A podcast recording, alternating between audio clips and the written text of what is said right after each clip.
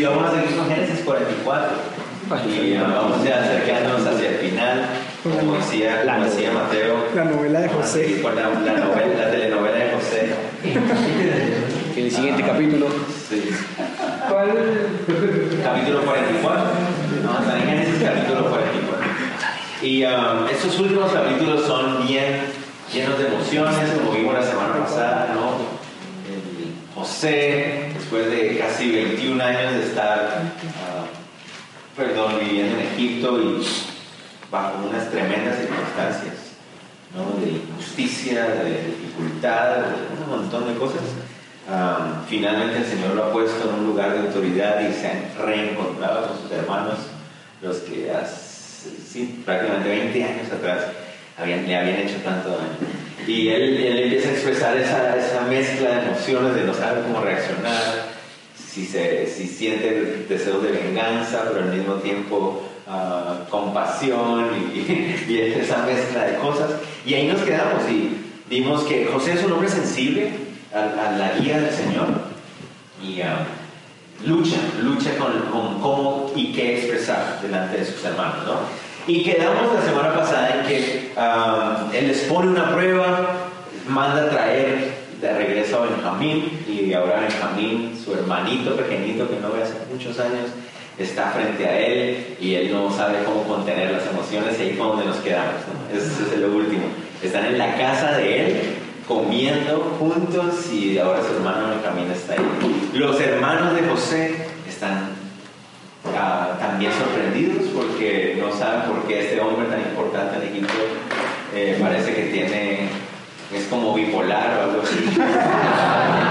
porque los ve una vez y está enojado con ellos y a la siguiente vez está todo contento con ellos y ellos como que no entienden que Son pastores. Sí, sí, sí, algo raro le pasa a José y los empleados de José deben estar pensando lo mismo. Entonces, dice que ellos están ahí en la casa de él, José está compartiendo la comida con ellos, de manera extraña comparte cinco veces más comida con su hermano Benjamín que con el resto, pero lo está tratando súper bien. Y ahora ya él vio a su hermanito Benjamín, ha dejado libre a Simeón, los 11, interesante, los dos hermanos están ahí reunidos en esa, en esa sala, pero solo 11 de ellos están conscientes de, de- ah, solo uno de ellos está consciente de que, está, de que es así. Los 11 están ya juntos y ya, ¿qué nos detiene aquí? Nada. Necesitamos regresar a casa y José se los va a permitir. Y ese es el capítulo que sigue, verso 44. Dice, mandó José al mayordomo de su casa diciendo, llena de alimento los costales de estos varones, cuanto puedan llevar, y pon el dinero de cada uno en la boca de su costal. Y pondrás mi copa, la copa de plata, en la boca del costal del menor, con el dinero de su trigo. Y él hizo como dijo José. Entonces José sigue con su plan de probar el corazón de sus muchachos. Hasta ahora él ha tenido una muy buena respuesta, ¿no? Él probó si ellos iban a dejar a su hermano si me han abandonado y no, no lo hicieron, lo han traído. Él, ah, y hasta ahora eso ha sido una buena, una buena cosa que él ha visto. Pero él ahora quiere, quiere probar el corazón de ellos acerca de su papá, porque obviamente ellos han estado mintiéndole a su papá durante todos estos años y él quiere probar si el corazón de ellos está duro, endurecido acerca de eso, o si es un corazón que está a punto de quebrarse acerca de esa mentira por la que han estado viviendo tantos años. Entonces, tiene un plan. Ya el corazón de José ya está un poco ablandado, ya ahorita, ¿no han visto ustedes? Ya ha ido a quebrar un par de veces, ¿no? Entonces su corazón está un poquito ya más blandito en este momento. Y lo que él quiere hacer es una última prueba acerca de cuál es la actitud de ellos hacia su padre, ¿no? Que, porque mentirle a, su padre por 20 años, eso requiere, eso requiere mucha no sé cómo llamarlo, cinismo, de todo requiere, ¿no? Entonces él quiere probar el corazón de ellos su papá. Y entonces por eso él quiere tocar las fibras más sensibles. ¿Cómo es que uno puede a veces ver lo que realmente una persona es cuando uno empieza a tocar las fibras más sensibles? Cada uno de nosotros tiene, en, en inglés lo lo pone como botones, ¿no? But- Buttons, like, Ahí cada uno tiene un botoncito diferente para cada uno, pero cada uno tiene un botón que si uno le oprime ese botón, ¿no? la bomba de Hiroshima. ¿no? Y hay unos que reaccionan con una cosa y otros que reaccionan con otra cosa. Y a veces cuando le tocan a uno ese botoncito personal, pues se, ve quién es uno, cuando uno reacciona y se puede ver si es un hombre o una mujer controlada por el espíritu o si es una persona que todavía está dejándose llevar por la ira, por la rabia y todo eso. Ah, en Colombia hay una frase que dice uh, el pelar el cobre. pelar el cobre. ¿Y qué significa eso? Pues cuando ah, se quería saber si de qué era realmente el material se, se peló el cobre, o sea, se muestra que el cobre, ¿qué es lo que hay ahí? Cobre. Y, se puede saber lo que verdaderamente hay. O también para los cables, ¿no? cuando peló el cobre, se ve el cobre, entonces se ve lo que hay adentro, ya se puede ver lo que hay adentro. Y eso es lo que quiere hacer José con ¿Y cuál es la mejor forma de hacerlo? Pues tocando la fibra más sensible entre ellos es Benjamín. Benjamín es la fibra más sensible. Y él quiere ver cómo van a reaccionar cuando Benjamín está en peligro. ¿no? Si van a abandonarlo igual como lo hicieron con él y no les va a importar su papá. O qué es lo que ellos van a mostrar realmente. Y eso es como el límite para ver cómo reaccionan. ¿no? Entonces dice que el mayordomo se hizo tal cual. La copa que, dice ahí, dice, pondrás mi copa ahí. Bueno, esa copa, en el tiempo de de José entre los egipcios tenían una, una costumbre. Los hombres de mucho poder tenían una copa y la leían y se ponían en contacto con los espíritus a través de la copa. Entonces ellos a través de una copa la leían y ahí encontraban la sabiduría para tomar decisiones de los hombres influyentes en Egipto. ¿no? Yo no creo que, José usara una copa de esa manera, pero él está todavía bajo su disfraz de egipcio. ¿verdad? Entonces eh, era lo más normal que tuviera una copa siendo un hombre poderoso en. En Egipto. Ah, entonces, esa es la copa que está hablando. Entonces, imagínense, imagínense que estamos hablando de la copa a, través de la cual recibía sabiduría el hombre influyente, el hombre poderoso. Imagínense qué significa robarse la copa de este hombre. Es un delito grave, es un delito que con toda seguridad merece muerte o cárcel como mínimo. ¿no? Entonces es algo grave lo que José está pensando que van a, que van a poner a, Benjamín. Verso 3 dice, venida la mañana, los hombres fueron despedidos con sus asnos. Habiendo ellos salido de la ciudad de la que aún no se habían alejado, dijo José a mayordomo, levántate y sigue a esos hombres. Y cuando los alcances, diles, ¿por qué habéis vuelto mal por bien? ¿Por qué habéis robado mi copa de plata? ¿No es esta en la que bebe mi Señor y por la que suele adivinar? habéis hecho mal en lo que hiciste. Entonces, ah, es bien interesante, ¿no? Llega el mayordomo, ellos van saliendo como que, ah, contentos, todo nos salió bien, ya estamos libres de peligros, de errores, ahora ya vamos a ir a la casa cuando, ¡eh! el mayordomo, ¿y ahora qué? ¿Ahora qué? Si ya estábamos libres, ¿se acuerdan la vez pasada? ¿Qué pasó? Ah, déjenme ver la, el costal. Ah, sí, está bien. ¿Por qué está la copa ahí? Oh, bueno, todavía no la han encontrado, pero él les lanza la acusación. Ustedes, ladrones, se llevaron la copa de mi jefe. Entonces dice, cuando él los alcanzó, les dijo estas palabras. Y ellos le respondieron, ¿por qué dice nuestro Señor tales cosas? Nunca tal hagan tus siervos. Miren lo que viene. He aquí el dinero que llevamos en la boca de nuestros costales, te lo volvimos a traer desde la tierra de.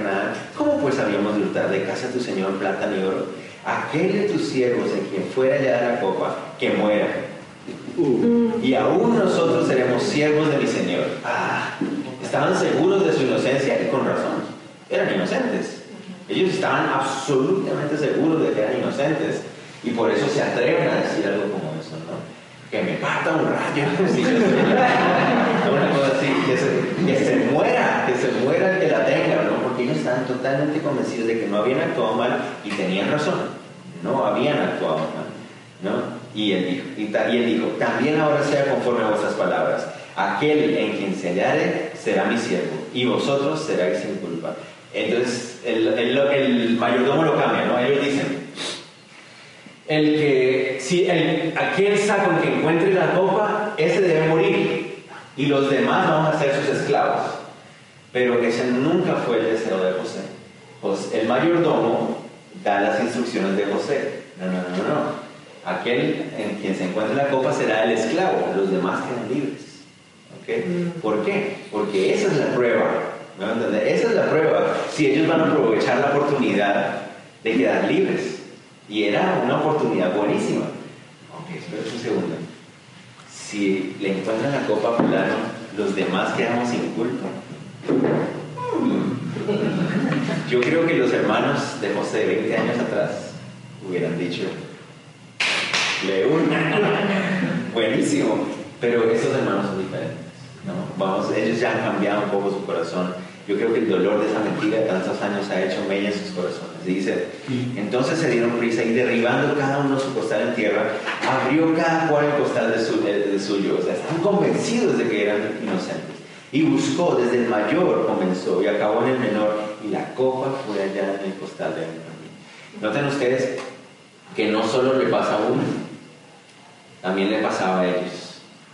Cuando uno necesita abrir una puerta, ¿cuál es la llave que sirve?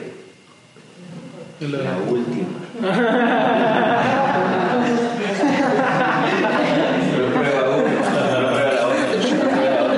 La última es. Yo sabía, siempre es la última, ¿no? ¿No ven lo mismo? Empezaron desde mayor, ¿cuál era? La última. Siempre pasa igual. Pues llaman a ley de Murphy. No, mentiras, no. Pero encontraron la copa y justo en la de Benjamín. Ah, ¿Se imaginan la reacción? Se rasgaron sus vestidos, dice. Entonces ellos rasgaron sus vestidos y cargó cada uno su arma y volvieron a decir, no puede ser, no puede ser, no puede ser. ¿Por qué Benjamín? ¿Cierto? ¿Por qué Zabulón? ¿Por qué no Zabulón y sacar? Él no parece importante en la historia. ¿Por qué Benjamín? Oh, tenía que ser Benjamín y vuelve a la ciudad. Vino Judá con sus hermanos a casa de José, quien aún estaba allí. Noten ustedes, dice, vino Judá con sus hermanos. ¿Qué significa eso? Judá iba adelante.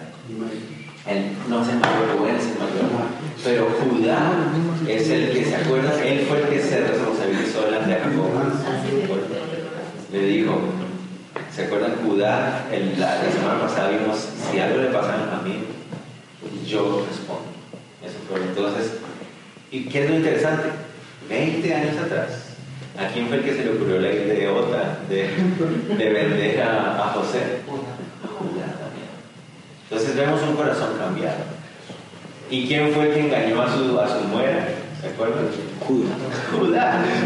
Judá ha tenido un tiempo de transformación, ¿no? Es un hombre uh, tramposo, es un hombre uh, calculador como su papá, Jacob. Uh, pero ahora él ahora ha cambiado él, él, él, se ha responsabilizado delante de su papá. Y dijo, si algo le pasa a mí, yo respondo. Entonces él va adelante. Y, y, dice, y vino Judá con sus hermanos a casa de José, que aún estaba allí, se postraron delante de él. Y le dijo José, ¿qué acción es esta que habéis hecho?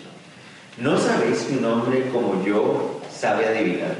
Él está haciendo su papel, ¿no? o sea, él está actuando. Entonces dijo Judá, ¿qué diremos a mi Señor? ¿Qué hablaremos o con qué nos justificaremos? Dios ha hallado la maldad de tus siervos. He aquí, nosotros somos siervos de mi Señor, nosotros y también aquel en cuyo poder fue la copa. Miren eso. José, Judá sabe que él es inocente. Y él sabe que todos los demás son inocentes. Él, él todavía no entiende qué fue lo que pasó. ¿no? Él, él no sabe qué está pasando. Él, él, está convencido de su inocencia. Pero, ¿qué está haciendo Judá? Diciendo, fue culpa a mí, seguro fue el chamaquito, se robó la copa sin haber nada. ¿no? O alguien nos está haciendo una trampa, alguien no. Él asume responsabilidad inmediatamente. Y eso es una buena enseñanza para todos nosotros. ¿no? Cuando, algo, cuando algo cae sobre nosotros, lo peor que podemos poner a hacer es a buscar excusas, a echarle la culpa a otro. Asumamos las responsabilidades. Miren, Dios hallado la maldad de tus siervos. ¿Ven? Esa carga de 20 años estaba abriéndose su corazón. Durante 20 años ellos habían estado mintiéndole a su papá acerca de su hermano y ahora finalmente estaba pagando por eso. Y él lo sabe. Dios ha hallado la maldad de tus siervos.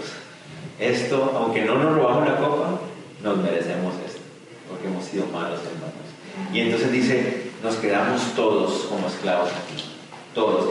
Pareciera ser que los, los demás también están de acuerdo. no, ¿en? No.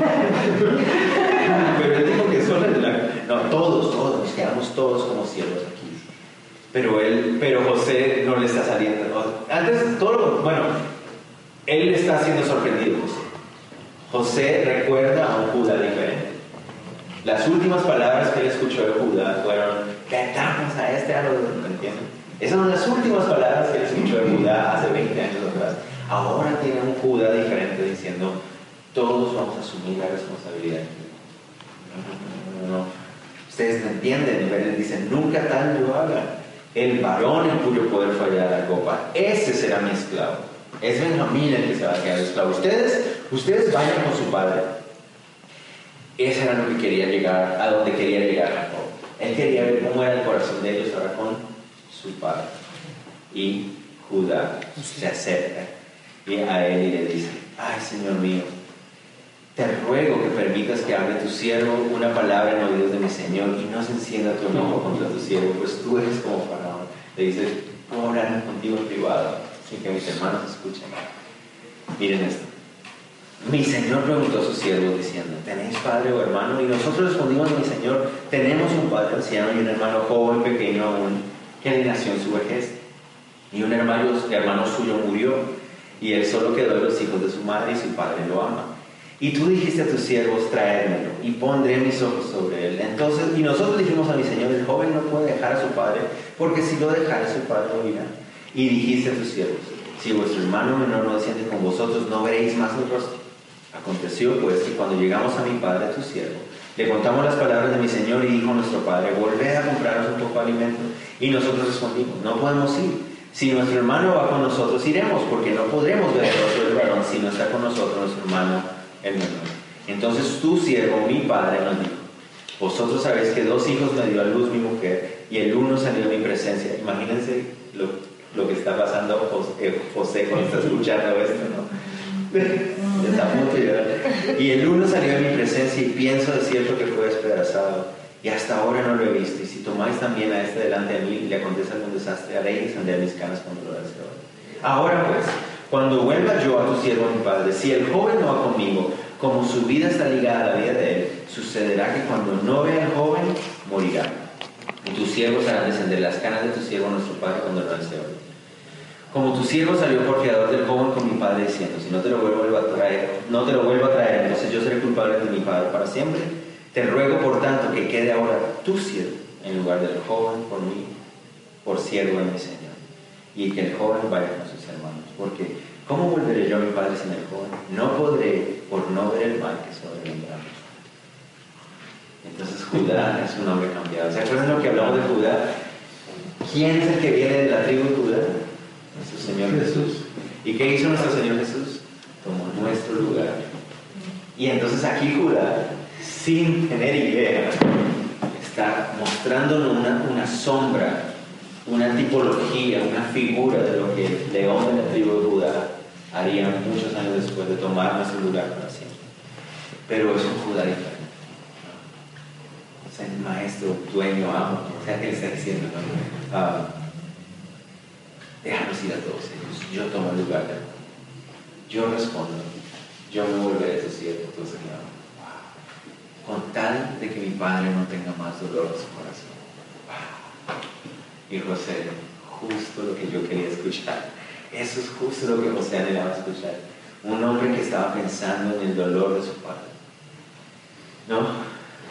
Una cosa bien importante que debemos tener. Un hombre o una mujer de carácter transformado nunca se justifica a sí mismo, sino que está dispuesto a dar su propia vida por amor a otros. Cuando un hombre o una mujer han sido realmente impactados por el carácter de Cristo, llega al punto donde no, está justificándose ni está pensando en sí mismo, sino que está dispuesto a sacrificar su propia vida por el bienestar de los demás. Eso es amar. Y eso es lo que la Biblia nos dice que Jesús hizo por nosotros. Y es el llamado que Él nos ha hecho, amar a los demás como Él nos amó a nosotros. Estar dispuestos a poner mi vida propia por el bienestar de alguien más. Y eso es lo que Judá está haciendo ahí en ese momento. La novela. Capítulo 45. No podía ya José contenerse, dice ahí. ¿Se lo pueden imaginar? Ese hombre llorando, a punto de llorar. No podía ya José contenerse delante de todos los que estaban al lado suyo y clamó, hacer salir de mi presencia a todos. no quedó nadie con él al darse a conocer José a sus hermanos. Mandó sacar a todos los esclavos, a todos los siervos de egipcios. Y después, ¿quién se imagina? Se quitó esas cosas y, hola, soy yo. José. Él está totalmente apretado, pintado y no me qué. Se quitó el tocado de la cabeza. Hermano. soy yo, soy yo. Entonces se dio a llorar a gritos. ¡Wow! ¿Se imaginan? Y oyeron los egipcios y oyó también la casa de Faraón. Yo no sé si eran vecinos o qué, pero se escuchaba el, llanto, llorando, de dolor en su corazón. Veinte años tal vez de llanto comprimido ahí, salió. Y dijo José a sus hermanos, yo soy José, yo soy José. Vive aún mi padre. Y sus hermanos no pudieron responderle porque estaban turbados delante de él. No sabían qué hacer, no sabían, no sabían cómo responder.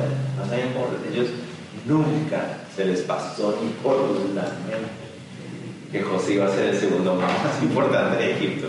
Ellos seguramente lo vendieron y dijeron, no, seguramente José terminó muerto por allá en, alguna casa de esclavitud, qué sé yo, saber a dónde te lo terminaron llevando.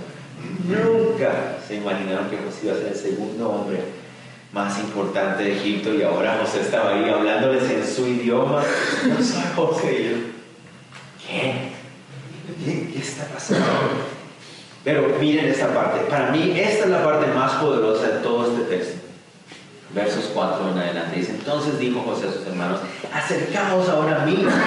Vengan, vengan. Y ellos se acercaron. Y él dijo, yo soy José, vuestro hermano, el que vendisteis para Egipto. Ahora mueran todos.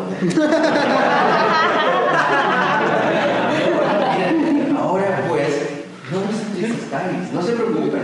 La palabra entristecerse ahí no se refiere a estar tristes, no, se angustien.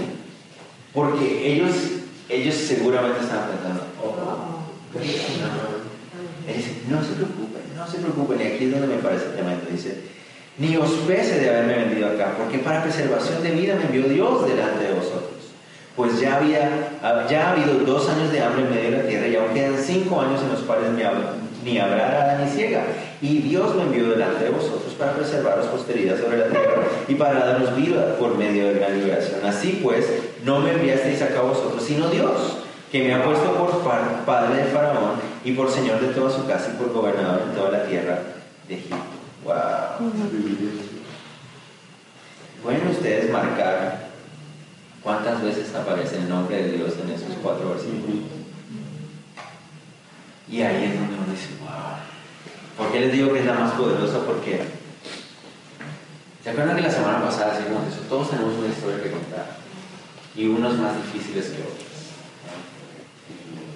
Hay unos que han vivido cosas más tristes, más fuertes, más difíciles que otros. Pero al final todos tenemos una historia que contar acerca de, de nuestra vida, de dónde venimos, de lo que Dios ha hecho en nosotros. Pero, ¿será que somos capaces de decir como José? Fue Dios el que permitió eso y Dios lo va a usar para bien. Dios. Pero es que Señor lo, lo traicionaron, lo metieron a una cisterna así lo metieron como esclavo. Se lo llevaron a otro país y después lo acusaron falsamente. Dios, Dios está en control. Dios está en control y Dios sabía lo que estaba permitiendo y por qué lo permitía.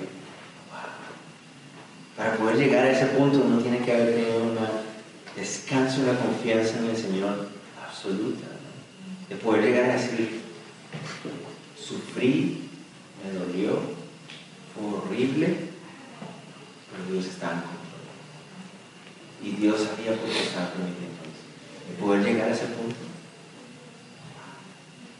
Es, difícil. Yo no siento que en muchas áreas de mi vida yo estoy todavía listo para decir, ay, sí, Señor, tú estabas en control, dolió y me sufrí pero, pero tú estabas ahí, tú estabas ahí y lo permitiste. Um, y Dios nos consuela para consolar. Y muchas veces uno puede escuchar la historia de personas que han sufrido tanto en la vida y pueden ahora decir, no, Dios estaba ahí conmigo. Y si Dios va a usar mi dolor para consolar a otros, Si Dios va a usar mi tragedia para transformar vidas, pues gloria a Dios.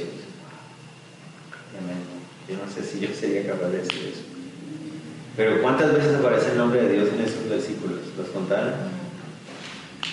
Desde el verso 4 hasta el 8. Aparece tres veces, ¿no? ¿Hasta el 9? Hasta el 8. Ah, y en el 9 aparece una cuarta vez. Dios es el protagonista de su historia. Y les pregunto, ¿cuál es el- ¿quién es el protagonista de su historia? Vuelvo a decir, yo no estoy menospreciando la historia de cada uno. Hay unos que han vivido cosas horribles. Tal vez a mí me, robaron, me abusaron de mí, me golpearon, me secuestraron, me maltrataron, qué sé yo. Tantas cosas que pudo haber vivido y uno puede decir, pero Dios es el protagonista. A pesar de la maldad que yo he tenido que experimentar, a pesar del dolor que yo he tenido que ver, Dios estuvo ahí siempre. Dios es el protagonista en mi vida y José lo ve así. Yo creo que en este momento José está recordando esos sueños. Pero el sueño no se ha cumplido, ¿se acuerdan? Todavía falta. Todavía falta alguien más en ese sueño que todavía no ha aparecido en escena. A mí me golpeó esa parte. Dios hizo esto, Dios hizo lo otro, Dios estaba conmigo, Dios hizo lo otro. Verso 9. Los hermanos están todavía juntos. Daos prisa, ir a mi padre y decirle, así dice tu hijo José, Dios me ha puesto por Señor de todo Egipto. Ven a mí, no te detengas. Habitaréis en la tierra de José y estarás cerca de mí, tú y tus hijos, y los hijos de tus hijos, tus ganados, tus vacas y todo lo que tienes. Y ahí te alimentaré, pues aún quedan cinco años de hambre, para que no perezcas de pobreza tú y tu casa y todo lo que tienes. Noten ustedes la palabra, la tierra en Gosén. La tierra en Gosén. Ah, cuando lleguemos al primer capítulo de Egipto, les voy a explicar un poquitito más acerca de la tierra de Gosén. Pero la tierra de Gosén era una tierra que los egipcios casi no usaban en ese, en ese momento de la historia. Y era una tierra apta y perfecta para la, la ganadería. ¿Se acuerdan que los egipcios ellos son los ganaderos? Ellos tenían a alguien más haciendo ganadería. Entonces, eso significa que José todo lo tenía planeado. Ya él tenía el plan, ¿no? Cuando yo me descubra delante de ellos y todo sale bien, cierto, me los voy a traer a vivir a la tierra de Gosén y ahí van a poder tener las ovejas y las vacas y lo que sea que tengan. Es el perfecto lugar porque los egipcios no están interesados en esa parte. ¿no? Y ahí ya lo tenía planeado. Verso 12. He aquí vuestros ojos ven y los ojos de mi hermano Benjamín, que mi boca os habla. Haréis pues saber a mi padre toda mi gloria en Egipto y todo lo que habéis visto, y daos prisa, traed a mi padre acá. Y se echó so- ah, sobre el cuello de Benjamín su hermano y lloró. Y también Benjamín lloró sobre su cuello. ¿Se imaginan la escena todo el mundo llorando? Nosotros también estaríamos llorando, ¿cierto?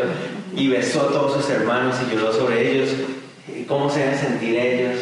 ¿no? También una- un peso se ha quitado encima de ellos también. Están, están- ellos saben que son culpables, ellos saben que merecen un castigo, ellos saben que han vivido una mentira, su mentira se ha descubierto. Ah, tal vez José los está abrazando y besando, pero tal vez su papá les va a dar rejo cuando lleguen a la casa.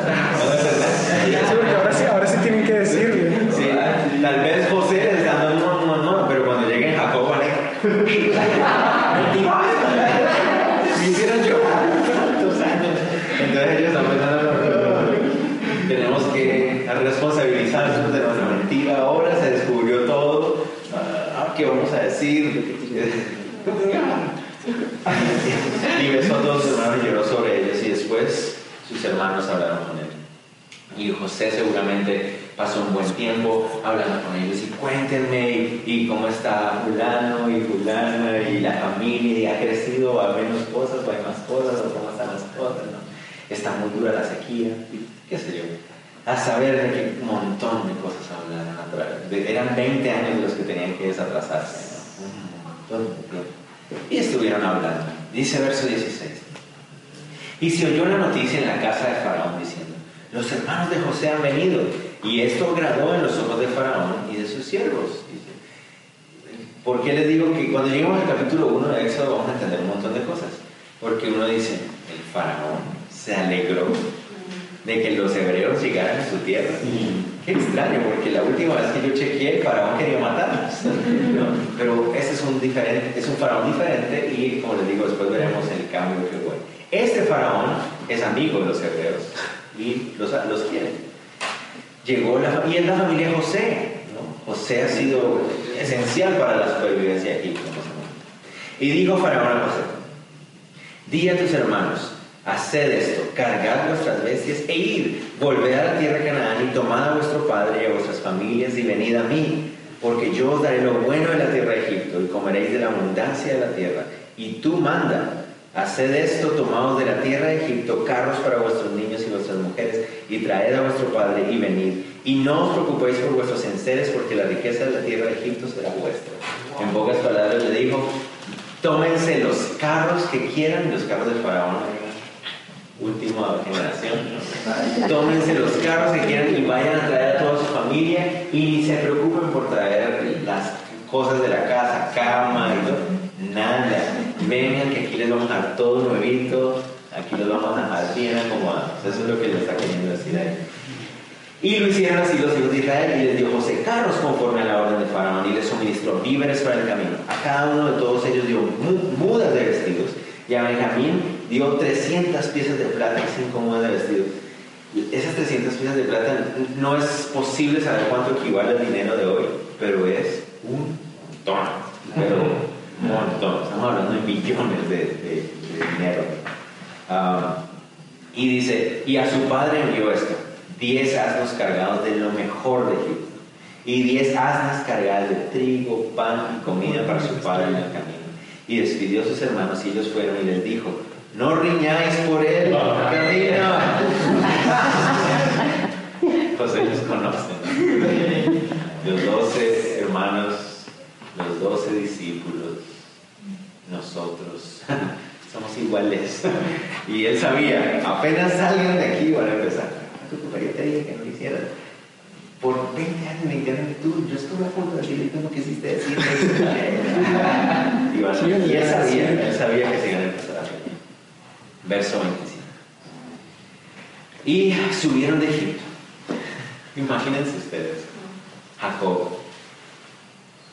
Es un hombre ya muy, muy mayor. Es un hombre ya viejito, ¿no? Sentado en su tienda, en medio de una sequía horrible. Y sus hijos no están.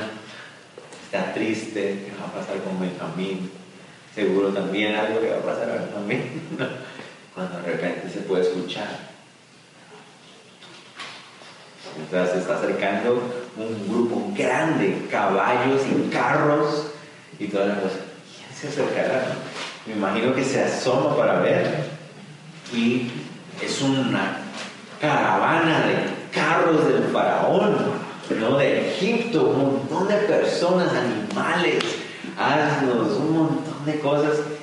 ¿Qué habrá pensado él cuando los vio llegar? ¿No? Imagínense que una caravana de carrozas de Egipto vienen hacia mi casa. ¿Qué significará esto? O sea, ¿no a conquistar? ¿De qué se trata esto? ¿no? ¿Qué es lo que va a pasar? Y llegaron y los que se bajan son sus hijos. ¿Qué pasó aquí?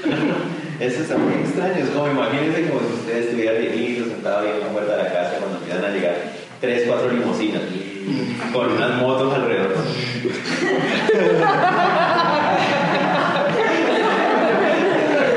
y llegó aquí. Cuando abren las puertas de las limusinas son los hijos. ¡Papá! ¿Qué es esto? ¿Ustedes qué hicieron? ¿Qué quieran? ¿Están con batizón o qué? Y le dije, no, batizón no Me parece. prometieron una foto y toda la familia. El Salvador, dice. Y le dieron las nuevas diciendo, José vive aún, y él es el Señor en toda la tierra de Egipto.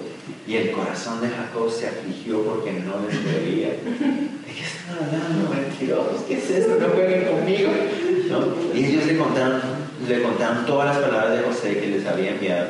Y viendo Jacob los carros que José había enviado para llevarlos su espíritu revivió, pues tenía sentido, ¿no? Ok, tiene sentido. Si él Si ustedes vienen en los carros de Faraón porque seguramente él sí es el segundo hombre más importante.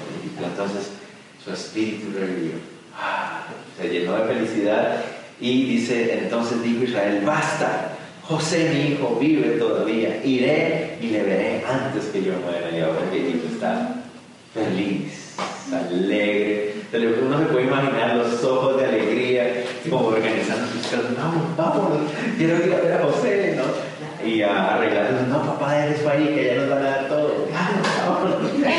y es lo que José, Jacob es un hombre. Para, para su región, para donde él vive en Canaán, es un hombre con muchas posesiones. Pero en comparación con Egipto, no lo era tanto. Pero en comparación con la gente de Canaán, sí era muy rico. Tenía muchas cosas. Pero ah, vemos en el corazón de Jacob el mismo corazón del hombre de la parábola de Jesús. Cuando su hijo regresa, la alegría, mi hijo que había muerto ahora vive. Y ese es el corazón de un padre cuando recupera a su hijo, cuando sus hijos están caminando en los pies del Señor, cuando un hijo confiesa sus, sus errores, sus pecados y vuelve a casa, un padre es feliz y ese es el corazón de, de Jacob. Y ahora una vez más, tiene sus 12 hijos otra vez. Sus 12 hijos durante 20 años el periodo que había perdido uno y ahora los tiene todos juntos.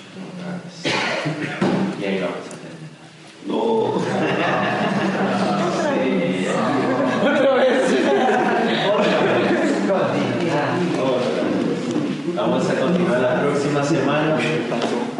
capítulo 46, 47 y 48 la otra semana. Y ya nos, nos vamos enfilando hacia Éxodo. Hacia sí. Como hermano está viendo ya como que, yo ya estoy en Levítico.